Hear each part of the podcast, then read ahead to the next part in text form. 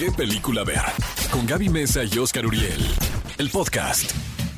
Hola, ¿qué tal amigos? ¿Cómo están? Bienvenidos a ¿Qué película ver? Un programa de Cinépolis por XFM 104.9. Sábado 31 de julio. Ya se nos fue este mes Gaby Mesa con Z. Ya casi es Halloween. Creo que es un buen momento para ir preparando los Qué disfraces raro de. año, caray, ¿no? Sí, pero bueno, hicimos más cosas por lo menos este, este 2021. Pues estamos más resignados. Y, y lo que sí ¿Estás es muy cool, Oscar, hay que admitirlo, digo que nuestro programa además es de cine, es que ya pudimos ver muchas geniales películas en la pantalla grande. O sea, ya tuvimos cosa, este La regreso. selección del Festival de Venecia, qué Mm. onda, caray. Y luego Toronto también. Se nos antoja todo. Todo. Oigan, y por Ya cierto. mi cumpleaños. Mi cumpleaños número, Gaby. 46. Exacto. 45. Ya te estás acercando a los 50, Oscar. Mi cumpleaños 45. Sí, tú. De carrera como locutor. Oye, pero la que cumple 56 años es J.K. Rowling. ¿La cancelamos o no la cancelamos, Gaby Mesa con Z? Es un tema muy polémico ese, es un tema muy polémico. eh, creo que al final en esta línea de respetar las ideas eh, o las creencias de cada quien, pues hay, hay que tener ese marco, ¿no? Ese marco libre de pues que cada quien pueda expresar lo que piensa, ya sea que vaya en contra de nuestra propia ideología o se adapte. La controversia con J.K. Rowling ha tenido más que ver con el tema de la transfobia y también el tema de que nunca quiso sacar a, um, al personaje de Dumbledore del closet cuando dijo que ella no había dicho que Hermione era blanca, ¿no? Porque en la obra teatral es un personaje de, de color, la actriz. Eh, bueno, la actriz es de color más bien. Y ella Pero dijo, yo nunca supongo, de los creativos detrás del montaje de teatro. O de J- Seguramente J.K. Rowling No, estuvo eso muy es- inmersa dentro del proceso. Sí, también. totalmente. El problema que, que generó como más polémica sobre la polémica fue que J.K. Rowling dijera, yo nunca dije que Hermione era blanca. Y los fans le sacaron el texto así tal cual de uno de sus libros de Harry Potter, donde dice Hermione, pelo alborotado, tez blanca. Entonces como Yo que no siempre le pasan esas cosas a J.K. Rowling. Hermione que no sea Emma Watson. Pues sí, ni otro Harry Potter, ¿no? ¿Estás de acuerdo? Completamente. Ahora, hay que reconocerle a J.K. Rowling que, pues es como de estas historias de éxito que nos encanta escuchar. Supuestamente escribió la primera novela en servilletas en una cafetería, estando embarazada, Sí. ¿no? Entonces, este, bueno, de que es una, eh, una mujer sumamente brillante y de quien tiene una creatividad realmente para admirarse, no hay la menor de las dudas. Cumple 56 años este sábado 31 de julio. Supuestamente también hoy nació Harry Potter, ¿verdad? En 1980. Lo que de- ¿Cuántos años debe tener, señor Pues productor? 31. 41. 40, ay, 31, yo las matemáticas, amigos. 41 años. Feliz cumpleaños, Harry Potter. Espero y- ver la obra de teatro, Gaby, ahora si la pandemia lo permite. ir Sí, a me darme una vuelta. encantaría. Oigan, y también eh, ahora que estamos en las con las Olimpiadas, no sé si han tenido oportunidad de verlas. Hubo también hay una medio controversia, pero no vamos a hablar de eso aquí. Solamente queremos felicitar a Paola Espinosa, esta clavadista eh, tan popular que nos ha traído medallas a nuestro país. Eh, cumple 35 años, es súper joven Paola Espinosa. Le mandamos también un fuerte abrazo por parte de qué película ver. ¿Qué película ver? El podcast. Estamos de regreso en ¿Qué película ver? Un programa de Cinépolis donde les vamos a platicar todas las noticias que han sucedido en torno al mundo del cine. Realmente siempre están pasando muchas cosas muy interesantes. Pero antes, como saben, cada semana les estamos compartiendo una pregunta a través de una encuesta que pueden encontrar en nuestras redes de Cinépolis, arroba Cinépolis en Twitter. En este caso, eh, la semana pasada había cumplido 32 años nuestro querido Daniel Radcliffe, pero queríamos saber cuál de las películas de Daniel Radcliffe que no era Harry Potter era su favorita. Gaby Mesa y un servidor, por primera ocasión en este Perdimos. programa, eh, me imagino. Los porque es- dos. pues que es muy bizarra la película. Nada más Sí. a ti y a mí nos gusta. Pero quedó en segundo lugar, ¿eh? ¿En serio? Sí, y, y luego vi unos tweets que me sorprendieron que decían, no sabía que él tenía más películas que Harry Potter. Y me sentí muy triste. Bueno, vamos a hacer de cuenta. Vamos a hacer de cuenta que no lo escuchamos. la película ganadora fue la más popular al final con la que vino a promocionar a México, que es Solo Amigos, que es ¿Te una gusta? comedia. ¿Te gusta a ti la película, Gaby? No necesariamente, No. no. Sí me gusta más Cadáver para sobrevivir, que era nuestra nominación y quedó en el segundo lugar. Después eh, votaron por Fuga de Pretoria, que salió el año pasado, 2020, Ah, y también buena, ¿eh? Manos a las Armas, que también fue otra película que hizo Daniel Radcliffe. Al final, un actor que se mantiene súper activo.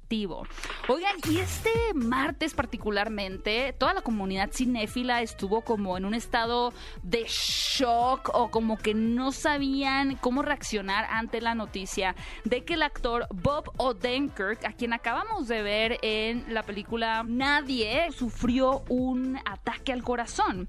La verdad, esa fue toda la información que comunicaron el martes por la noche. Supimos que lo habían llevado al hospital, que estaba con su familia, pero después de eso hubo un gran, gran, gran silencio que comenzó a generar mucho ruido en redes sociales. Afortunadamente, ya en estos días, la familia de Bob Odenkirk, que es este actor, comunica que se encuentra estable después de haber experimentado este incidente relacionado con su corazón y también toman la oportunidad, además de comunicar esto, para agradecer y expresar la gratitud a todos los médicos, enfermeras, pero también a las personas que estuvieron deseando pues puras cosas buenas para, Es para que este actor. muy fuerte, Fue como un momento de qué va a pasar, ¿no? Porque pues de pronto nos enteramos de noticias de una manera como muy radical a través de redes sociales, de algún accidente, de algún triste fallecimiento. Y aquí como que la audiencia, los fanáticos también, se volvieron partícipes de este lapso en el que pues realmente no había una noticia específica. Afortunadamente pues todo salió bien, esperemos eh, también aquí el equipo de qué película ver, que el actor se recupere muy pronto y pues le deseamos lo mejor. Amigos, buenas noticias para todos los amantes del género del suspenso y del terror.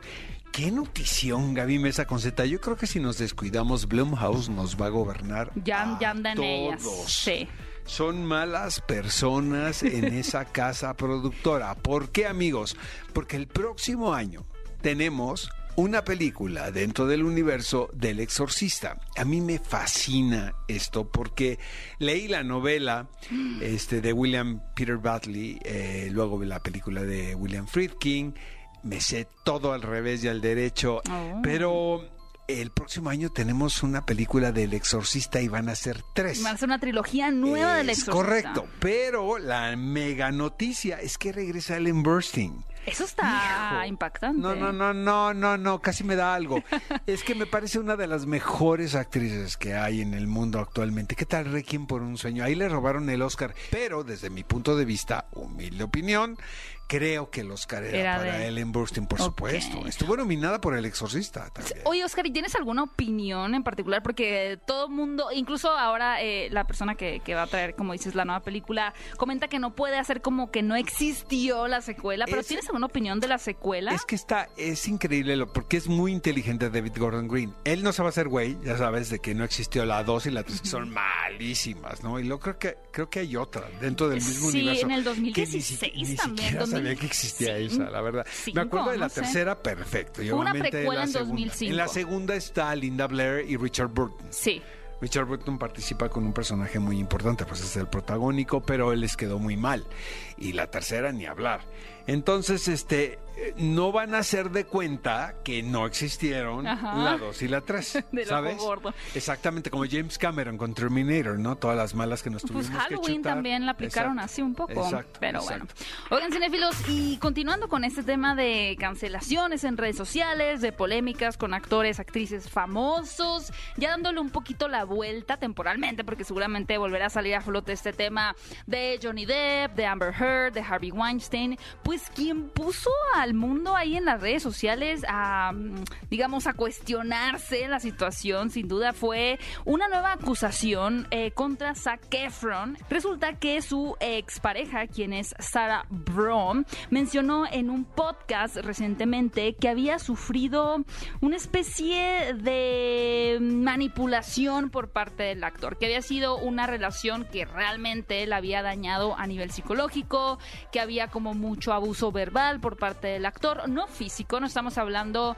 de una denuncia de abuso, no estamos hablando de mucho menos de una denuncia de, violación o de agresión sexual, sino más que nada de un tema o dentro de un territorio que tiene que ver con lo psicológico.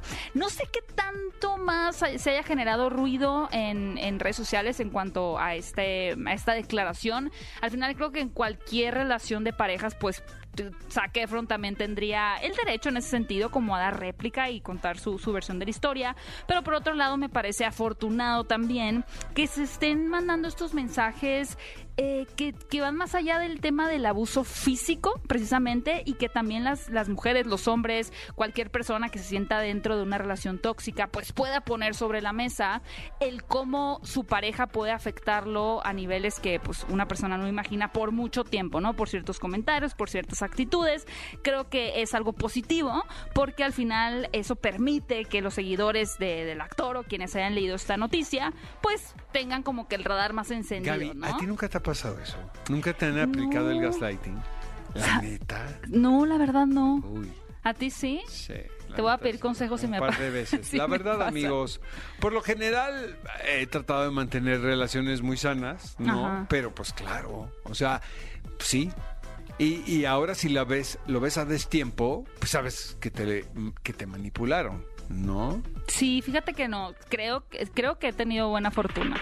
Y bueno, como les comentamos en el bloque inicial, hoy cumple nuestro querido Harry Potter, el personaje, según lo que escribió J.K. Rowling, 41 años. Ya, ya tiene sus añitos Harry Potter. Y bueno, la misma autora también cumple 56 años. Y por eso, obviamente, queremos preguntarles ahora sí de este mundo de eh, Hogwarts, de este mundo mágico. Queremos saber cuál de las siguientes cuatro películas de Harry Potter es su favorita. Ahora, si ninguna de estas opciones es tu favorita, no te preocupes. En el tweet también puedes contestar tu opción predilecta. A Ve ver, a las sé- redes de es. Cinépolis. Ahí te va. Ya sé cuál es la mía, por supuesto. Pero tienes que ir a las redes de Cinépolis en Twitter, arroba Cinépolis, y ahí vas a poder encontrar esta encuesta. Las opciones son, bueno, la primera que Oscar va a votar, estoy segura, es El prisionero de Azkaban. Ese es mi voto. La segunda, el la piedra filosofal, el Guácala. cáliz de fuego o el misterio del príncipe. Ah, Más o menos. Estoy contigo que el prisionero de Azkaban es la más, eh, la que más destaca, pero como tú ya escogiste ese, ya para cambiarle a nuestra dinámica de la semana pasada, yo me voy a ir con la piedra filosofal. A mí la verdad es que me encanta esa película. No la que no me gusta es la cámara de los Gaby Mesa con secretos. Z en este momento Es la rompo primera. relaciones laborales con follow, bloquear, denunciar y cuenta. block en este momento es la peor de todas las Claro que no, la peor es la 2. Malísima. La 2 y la 6. Ay, las acabo de ver y me confundo. Pero bueno, vayan a votar cinéfilos y la siguiente semana les compartiremos los Queremos resultados. ¿Cuál es el, nu- el- el récord que tenemos de votaciones? ¿Como seis ¿Cuál- mil? Como seis mil. Sí. Amigos, queremos romper ese récord. Sí. Este último día de julio. Así es que voten. Vayan y voten. Voten por el prisionero de Azkaban. Por favor, Mm. sean sensatos, ¿no? Oye, parece que a los que les quedó muy bien la película fue a Matt Damon y a Ben Affleck, dirigida por el gran Ridley Scott. Y bueno, eh, parece ser que esta película que se llama El último duelo, que está basado en una historia real acontecida en 1386, imagínate, y que reúne a Ben Affleck y a Matt Damon como actores después de Good Will Hunting. Esta película que se llama El último duelo va al Festival de Venecia. Pero, amigos míos, el asunto de esta película es que habla de una temática que creo que las nuevas generaciones desconocen por completo. ¿Y sabes, sabes qué es, Gaby? El duelo. El honor. El duelo. El, el peso de la palabra. Oigan, cinéfilos, ya se viene pronto la nueva película de El Escuadrón Suicida, dirigida en esta cas- ocasión por James Gunn, ya no por David Ayer. Y estaremos la próxima semana platicando de ella. Y también les recuerdo que ya se encuentra la preventa activa, ya pueden obtener ustedes sus boletos para esta nueva película del universo de DC Comics. Pero bueno, como saben, James Gunn es tanto director de esta nueva cinta del Escuadrón Suicida como de otro equipo de inadaptados sociales que son los Guardianes de la Galaxia. Es decir, O sea, que ha James trabajado Gunn... en los dos eh, universos. exactamente, James Gunn ha tenido un pie en Marvel y un pie en DC, ahora lo tiene Pero en qué ambas tal que partes. ahora sí en Viva la Paz y la Amistad, ¿no? Quiere Viva la que paz. haya un crossover en- entre los dos universos, lo cual veo imposible. O sea, no es imposible, pero no va a suceder. Pues por el tema, yo creo que, digo, ya ha sucedido esto en los cómics ya como cuatro veces más o menos, eh, donde hemos tenido a diferentes personajes de DC involucrándose con personajes de Marvel. Ya ha habido como una alianza entre, en este caso, las editoriales, ¿no? De, de Marvel Comics y DC Comics. Sin embargo, lo que es interesante es que, por ejemplo, eh, pues Marvel ha creado todo este universo con una disciplina bastante estricta para ir trayendo diferentes fases, mientras que DC, aunque a mí me encanta DC, me gustan mucho sus personajes, pues sí se ha notado más la presión que ha sentido ver, de Marvel. Gaby, trivia, trivia, trivia. Ah. ¿DC o Marvel? Híjole, me gustan más Yo los no la pienso, personajes ¿eh? de Yo no la DC. pienso. Me Yo no la gustan más los pienso. personajes de DC, pero siento Vengan que los está trolls mejor en este momento, el universo de déjenme de Marvel en el cine. Tú Yo amas soy más DC. DC, yo soy. Ujú. Pues es que. Batman, es que ni Iron Man ni Capitán América Pues ni más Black Widow más, dar- más pueden darks. superar a Batman. La verdad, las películas de Marvel, entre más se suceden, más flojera me da. Te entiendo.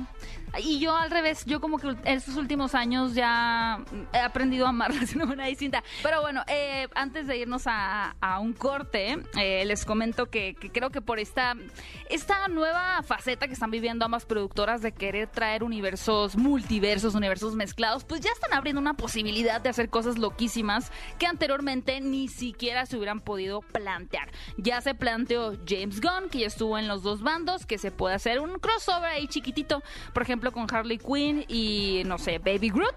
Sería Exacto, interesante. Es lo que dice él. Bueno, si lo plantea así, sí nos dan Pues ganas sí. de verlo. ¿Estás de acuerdo? Oigan, amigos, por cierto, ¿qué tal los pósters de la casa de Gucci? cara? Maravillo. Irreconocible Jared Leto. Y amamos a Es Lady otra Gaga. persona. La verdad. Amamos a Lady Gaga. Amamos a Lady Gaga. Amigos, esto es ¿Qué película ver? Un programa de Cinépolis por Exa FM 104.9. ¿Qué película ver? El podcast. Esto es Cinefilos, ¿qué película ver? Esperemos que estén teniendo un maravilloso sábado y para que sea aún mejor, en ese momento les vamos a contar cuáles son las opciones de películas que ustedes van a poder encontrar a partir de este momento en la pantalla grande y sin lugar a duda uno de los estrenos más importantes donde se van a poder ir a sentar y disfrutar con toda la familia unas deliciosas palomitas, nachos, hot dogs, lo que ustedes quieran en Cinépolis es Jungle Una película víctima de la pandemia, Gaby Mesa con Z, porque esta película la íbamos a ver hace como dos años, amigos. Ahora, lo que me llamó la atención de esta producción es que fue la primera película que hizo un junket presencial después de la pandemia. Lo Se hizo en Disneylandia. Exacto. Ah, Mario Pacheco, un colega mío, estuvo, estuvo presente ahí y te voy a decir algo, me dio tanto gusto. Claro. Tanto Dices tú, gusto, sí, caray. la luz al final del Regrese- túnel. Exactamente. 100%, sí, ya me acordé de cuál que estás hablando. Oigan, pero justo yo yo recuerdo que cuando fui a la D23, que si no me olvido fue Hace en como 10 años, 2019. ¿no, Gaby? Fue como en 2019, si, si no me equivoco ya. La verdad, no, no me pidan demasiado, he pasado por una pandemia al igual que ustedes. Eh, tuvimos esta presentación de Jungle Cruise donde apareció como un barco gigante, ya saben, estilo Disney, montado en el escenario. Y dentro del barco venían sus protagonistas, que son Dwayne Johnson, La Roca, que, que por cierto tiene muchas fricciones con Vin Diesel, pero luego podemos hablar de eso, y Emily Blunt. Y todo el mundo, como dice Oscar, pues está Oye, emocionado porque ¿cuántas- venía la ¿Cuántas película. películas le quedaron a Emily Blunt, la verdad, guardadas por la ¿Atoradas? pandemia? Pues, eh? Un lugar en silencio la 2. actriz, la actriz pandémica, ¿estás de acuerdo? Sí, Nos encanta, honestamente. Como que Christopher Nolan y ella deberían de abrir un club Exacto, exacto. de los afectados por la pandemia. Pero bueno, ya llegó la Lo que han película. invertido en terapia, la verdad, no me quiero imaginar. Ya llegó esta película que está basada en esta atracción. Que, mira, la verdad, la atracción nunca ha sido de las atracciones estrellas de los parques de Disney. Es una atracción como muy sencilla, como un recorrido en el lago. De pronto te aparece por ahí un hipopótamo, de pronto te aparece un ave ahí animatronic. Pero pues Disney ya vio desde Piratas del Caribe, ¿no? Con Johnny Depp, una oportunidad para explotar también estos espacios temáticos en, en lo que tiene que ver con las películas, también en La Mansión Embrujada, posteriormente con Tomorrowland. Una película que a mí me gustó cuando la estoy vi. de acuerdo con lo Ok, que vas a pero ¿por qué le fue tan mal? Porque es muy extraña. Es que es muy extraña. Pero, Pero estoy de acuerdo. O sea, no me propuesta. encanta, ¿eh? No me encanta, pero tampoco la etiqueto como hizo Mala. la crítica en su momento, de que Se era salía lo de los peor que habían estándares de lo predecible, ¿no? Exacto. Y esta pues ya regresa con una fórmula más familiar eh, que se Me asemeja dijo a Esteban películas de Macías, Indiana amigos, Jones. que se parece mucho a la momia ¿Con de Indiana Brendan Jones? Fraser. Ajá. ¿A la Me dijo, momia? tiene la me misma estructura de la momia. ¿Cómo me No la momia de Tom Cruise. Volví... No, no, no, está mejor. Estoy hablando de la de, la de Brendan Fraser. Sobre todo si se parece a la segunda, fascinante. Pues me dijo Esteban que estaba muy divertida. Oigan, pues vamos a confiar en nuestro querido Esteban Macías. Oigan, amigos, si quieren llorar, pero a moco tendido.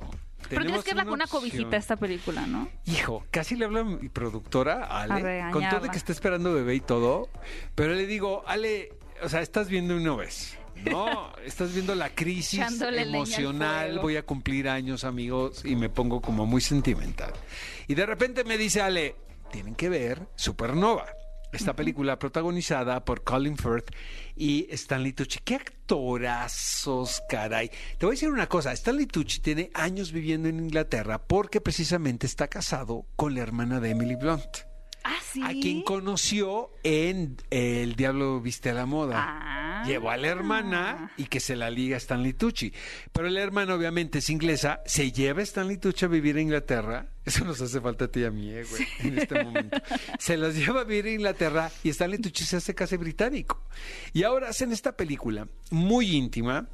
Eh, es un road movie, la verdad. Sí. Es una pareja eh, que tienen 20 años, cosa que me parece como de ciencia ficción, ¿sabes? O sea, No. lo, que, lo que más me puso a reflexionar es cómo le pasa esto a la gente, ¿no?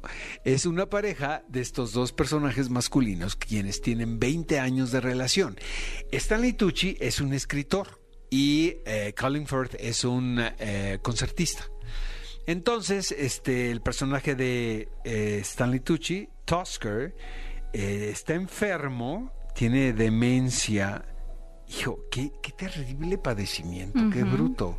Y aparte, eh, sobre todo ese momento donde estás consciente que estás enfermo, Sí, que es el todo. mismo momento en el que Julian Moore en Steel Alice, ¿no? También. Ajá. O sea, que ella sabe que es una mujer sumamente inteligente, igual que el de Stanley Tucci, que sabes que vas a perder la conciencia. Me parece fascinante la circunstancia. Me pareció una película muy emotiva. Creo que tiene todo este aire nostálgico, ¿no? Permea cada, cada. Y es muy pequeña, ¿no? Como que es una historia muy muy, íntima. con muy pocos personajes. O sea, realmente pues son ellos dos y bueno, la familia y los Sí. amigos. Pero es tremenda. Bueno, y el perro que trae el Ruby. Ruby se Sí, llama la perrita. La me. Sí, es una gran opción si quieren ir, ir a llorar un ratito y, y para que vean que sí puede existir una pareja, para que comprueben que Oscar no tiene tanta fe, pero es una historia muy ficción, romántica. Oigan, y esta, esta película es un título que yo sé que mi mamá va a amar. Es ese tipo de películas que mi mamá dice, quiero ver, mijita, esto en el cine, porque realmente pues tiene un reparto estelar. Es una película divertida que se llama La Última Estafa. Chéquense nada más el reparto. Tenemos a Robert De Niro, a Morgan Freeman, a Tommy Lee Jones, a Vincent, Vincent Spano, eh, a Zach Braff también, a quien pues vimos mucho en la serie de Scrubs y posteriormente en otras Y luego fue películas. director de una película que me gusta Luego fue muchísimo, exacto, con Natalie Portman. Exacto. Eh, te voy a decir algo, me sorprendió esta película porque la verdad, amigos, no esperaba absolutamente nada. Me imaginaba que era, pues ya sabes, una película típica que reunía a este elenco de actores otoñales muy carismáticos, como Robert De Niro, que ya lleva varias, ¿no? Cobrando el cheque. Pagando el cheque. tiempo compartido en Puerto Vallarta, Morgan Freeman, Tommy Lee Jones, Ajá. y este, pero no, fíjate, sí le dan la, la- la vuelta a esta película porque es una historia de humor negro, como el que a mí me gusta. Y está situada en los 70, que es una década muy particular donde se hizo cine muy malo. la Muy verdad. malo, sí. Pero bueno, eh, el personaje de Robert De Niro es un productor de cine. Está endeudadísimo, ¿no? Y este y se ve pues que no da una. Aparte tiene el peor de los gustos, ¿no? Y está asociado con el personaje que interpreta a Zach Braff. Entonces, este se le ocurre hacer una película que es un western y contratar a un actor que ya esté como en decadencia para que se muera en el rodaje y cobrar el seguro. Eso está como muy fuerte, Está ¿no? cañón. Pero aparte le sale el tiro por la ríe, culata porque van por el personaje que interpreta Tommy Lee Jones, Ajá. que aparentemente es un anciano, es un anciano que ya pues le quedan los días contados. Pues resulta que tiene ¿no? su inyección de vida durante el rodaje y por más trampas que le ponen, no se muere. ¿No? Entonces Y nada más está- están endeudándose y endeudándose con pues la falsa están filmación. Pues están viendo que no les sale el plan, ¿no? Pero a la par les está saliendo una gran película.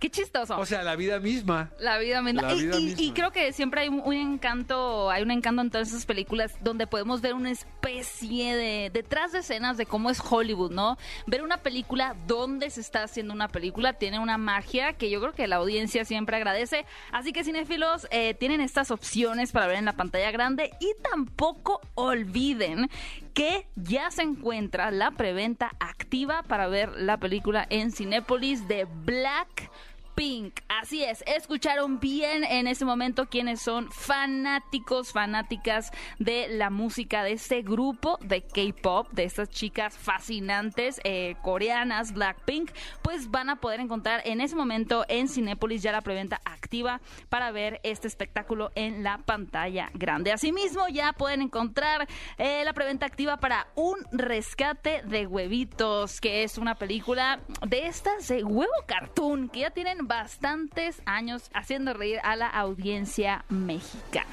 ¿Qué película ver? El podcast. Los protagonistas, sus creadores. De la pantalla grande a tu radio. La entrevista en ¿Qué película ver? de Cinépolis en Exa FM. Hola Joaquín, muchas gracias por estar con nosotros en ¿Qué película ver? La verdad es que la película es muy interesante y algo que destaca sin duda es la violencia ahí presente. Y bueno, tú tienes mucha experiencia haciendo personajes que son violentos, por lo cual me gustaría preguntarte, en tu experiencia, ¿cómo cambia la perspectiva en el cómo se aborda este tema en un blockbuster en comparación a una película mexicana sobre narcotráfico, por ejemplo? Yo creo que diría que la violencia es una, ¿no? La violencia es la, aplicación de un poder extraordinario sobre alguien que lo recibe, o de un fuerte hacia un débil, etcétera, ¿no? Es una correlación desigual de fuerzas donde alguien ejerce un poder sobre otro. Eh, yo creo que eh, desgraciadamente quien no toca el tema de la violencia estaría evadiendo una casi una responsabilidad. Eh, la responsabilidad es justamente cómo tratar el tema de la violencia en las narraciones que nos corresponde o que nos toca eh, contar. Es decir, creo que soslayarla o ignorarla no es necesariamente la solución, porque la violencia forma parte, desgraciadamente, del, pulso de los días en el mundo. ¿no? La violencia probablemente es la que define las agendas, eh, desgraciadamente. Yo creo que lo que hay que aprender es justamente cómo contarla. Ahora que tuviste una experiencia trabajando en una película de superhéroes, ¿ha cambiado algo tu perspectiva o tu opinión sobre este tipo de cine? Sí, fíjate que sí, sí. eh, el, eh, trabajar con James Gunn me, me hizo darme cuenta que el género de superhéroes puede ser un género serio. Eh, no, no, no, quiere, no diciendo con ello que sean aburridas, sino todo lo contrario. Eh, eh, serio en el sentido de que implica un trabajo como cualquier otra película, una producción muy seria, actores de, de gran talento, de gran trayectoria para poder resolver lo que pueden ser personajes justamente de comedia para convertirlos en reales. Creo que es la gran cualidad que tiene el Escuadrón Suicida. Todos los personajes son reales, entonces de pronto estás ante superhéroes en quienes crees y con los cuales te identificas. Entonces la narración consigue ser muy trepidante y ser muy atractiva, como me parece que ocurre con el escuadrón. ¿no? Y en ese sentido hablo también de los villanos, que es el caso mío. El villano tiene que ser un villano más villano que todos, porque resulta que todos son supervillanos, ¿no? Fíjate que yo creo que una de las razones que mencionas sobre la construcción de estos personajes que son muy empáticos y muy reales es por el estilo que tiene James Gunn, que es bastante peculiar y bastante ácido. ¿Cuáles fueron las características que te motivaron de su trabajo para formar parte de El Escuadrón Suicida? El guion, cuando yo recibo la invitación, digo yo, ah, qué curioso, qué, qué, qué querrán, de qué se irá a tratar esto. Pero cuando leo el guion, leo, leo un guion escrito con un talento impresionante. Tú te acercas a un guion conforme ves cómo dialogan los personajes. En el diálogo tú dices, ah, esto es real, esto, esto tiene un alcance profundo. De pronto cuando no dialogan bien, eh, sientes que la historia no se va a contar bien. Y sin embargo, el Escuadrón Suicida estaba, el guion era impecable las acotaciones eran precisas, en fin, era una pequeña joya eh, que conservo, desde luego. Dices wow, entonces eh, esto va en serio. Y te das cuenta que sí, que es de superhéroes, pero que son superhéroes en serio, y donde todos los roles que tenemos que hacer los actores eh, exigen trabajos, un trabajo actoral real. Es decir, eso fue lo, lo maravilloso. Por eso creo que James Gunn se hace de un equipo de actores de primer nivel, ¿no? Es decir, todos los grandes actores Oscar, candidatos al Oscar, como Peter Capaldi, como eh, la misma Viola Davis, etcétera, de pronto están haciendo como Peter Capaldi, pues un personaje ahí con sus botones en el cráneo, y Idris Elba, que es un actor también muy serio, está haciendo un superhéroe que se llama Vigilante, en fin, creo que esa es la maravilla y ese es el gran gusto que a mí me dio en lo particular participar en una película como esta. Claro, y cuando se anunció que ibas a participar en esta película, creo que todos en México nos emocionamos muchísimo porque te has convertido en un símbolo de la representación mexicana y latina ahora en el Escuadrón Suicida. En ese sentido, ¿qué opinas de los crecientes comentarios sobre la idea de una inclusión forzada? ¿Consideras que realmente existe o que a las personas les cuesta trabajo aceptar la diversidad en la pantalla grande? Yo creo que existe, ¿sabes? Por un lado, es cierto, ¿no? Eh, hacer una película, por ejemplo, con un casting diverso, multicultural, pues garantiza audiencias, ¿no? Si traes actores conocidos en, un cierto país y otro, etcétera, puedes garantizar público. Pero creo yo, en mi experiencia, eh, a lo largo de lo que he estado trabajando, sí he visto cómo se ha modificado bastante a partir de un impulso que me parece bastante genuino en lo que mi experiencia se refiere. Es decir, la inclusión de actores, donde yo mismo soy un caso, ¿no? Donde yo siendo un actor mexicano, con una trayectoria en cine mexicano, claro, he hecho cosas en Estados Unidos, he hecho cosas en, fuera, en el extranjero, pero de pronto eh, eh, sí veo yo un esfuerzo inclusivo eh, de, de toda índole. Y creo que tiene que ver con los tiempos que vivimos y también con un, interés comercial, ¿no? La captura de audiencias. Creo que los dos eh, eh, motivos, los dos eh, impulsos son bastante genuinos. Joaquín, muchísimas, muchísimas gracias por tu tiempo, por tu espacio para esta entrevista. Muchas felicidades por la película y cinéfilos tienen que ir a ver The Suicide Squad o El Escuadrón Suicida que estrena ya el jueves en las salas de Cinépolis.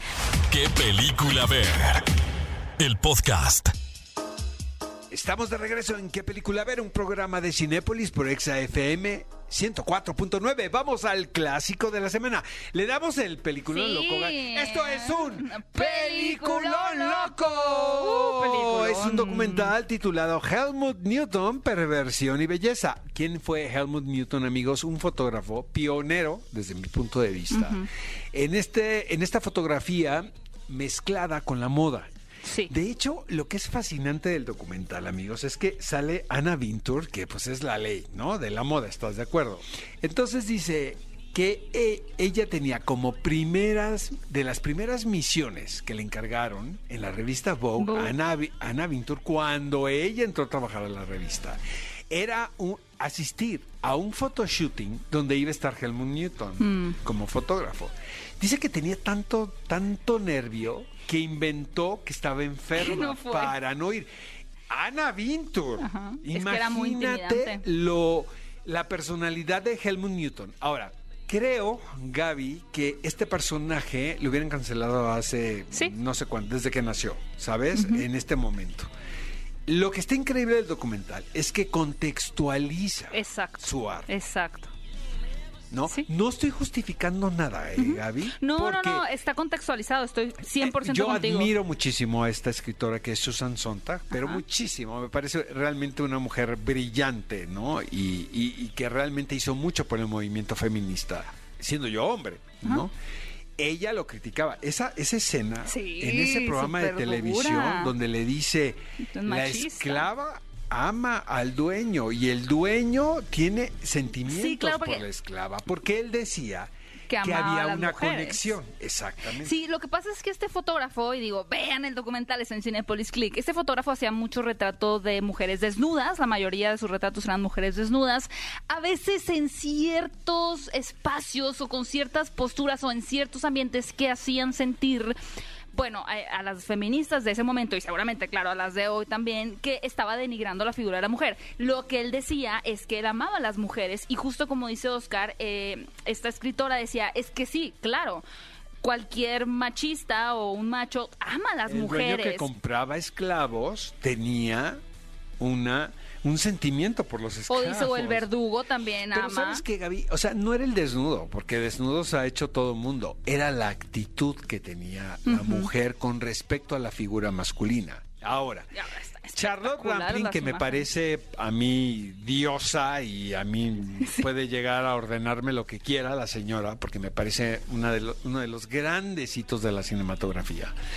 Ella, ¿cómo justifica a Helmut Newton? ¿no? Su primer desnudo lo hizo con Sí. Helmut Newton, cuando ella era, tenía veintitantos años. Creo que tenía menos, creo que tenía Veintitantos, como... 23 o 24. Ajá, era Creo bien que joven. e- ella dice, gracias a Helmut Newton y a la película, yo pude construir mi personalidad. Mm. Pero es algo que yo no planeé. Eh, y sí, eh, bueno, tienen que ver ustedes este documental, la verdad es que es súper interesante. Y, y como dice Oscar, finalmente tiene que ver mucho con el contexto, no tratando de justificar al fotógrafo si tenía actitudes machistas y demás, sino el tema de que también el mostrar el cuerpo, ¿no? La desnudez, sí veníamos de que fuera un tabú. Entonces estaba atravesando también el mundo por un periodo eh, de, de rebelarse en contra de estos tabús, de, de realmente aprender a amar y exhibir el cuerpo como un acto también de liberación, ¿no? Como una liberación sexual. Y dentro de ahí entra también como uno de los eh, fotógrafos emblemáticos, pues Helmut Newton. La verdad, a mí me encantó este documental. Qué gran y no se lo pueden perder. de verdad. Y este y te hace creer todavía, ¿no? En las propuestas artísticas, pese En el a poder de la imagen. Sí. el poder de la imagen. No, y sobre todo, ¿sabes, Gaby? En creer en tu intuición, sin importar el que dirán, ¿sabes? Porque sí creo que Helmut Newton se adelantó a su época. Murió en un accidente de, como de los ochenta y tantos. ¿no? En el En 2004, Los Ángeles. exacto, exactamente. Oigan, cinéfilos, pues no se pueden perder ese documental en Cinépolis Click. De verdad los va a hacer pensar muchísimo y van a disfrutar de todas eh, las anécdotas y los testimonios. Helmut Newton, Perversión y Belleza en Cinépolis Click. Y bueno, cinéfilos, los invitamos a que escuchen también el resto de los episodios que van a poder encontrar, ya sea eh, si nos están escuchando desde Spotify o en iTunes. Nos escuchamos en un próximo episodio. Ve a Cinépolis y utiliza el hashtag qué película ver. Escúchanos en vivo todos los sábados a las 10 de la mañana en Exa FM 104.9.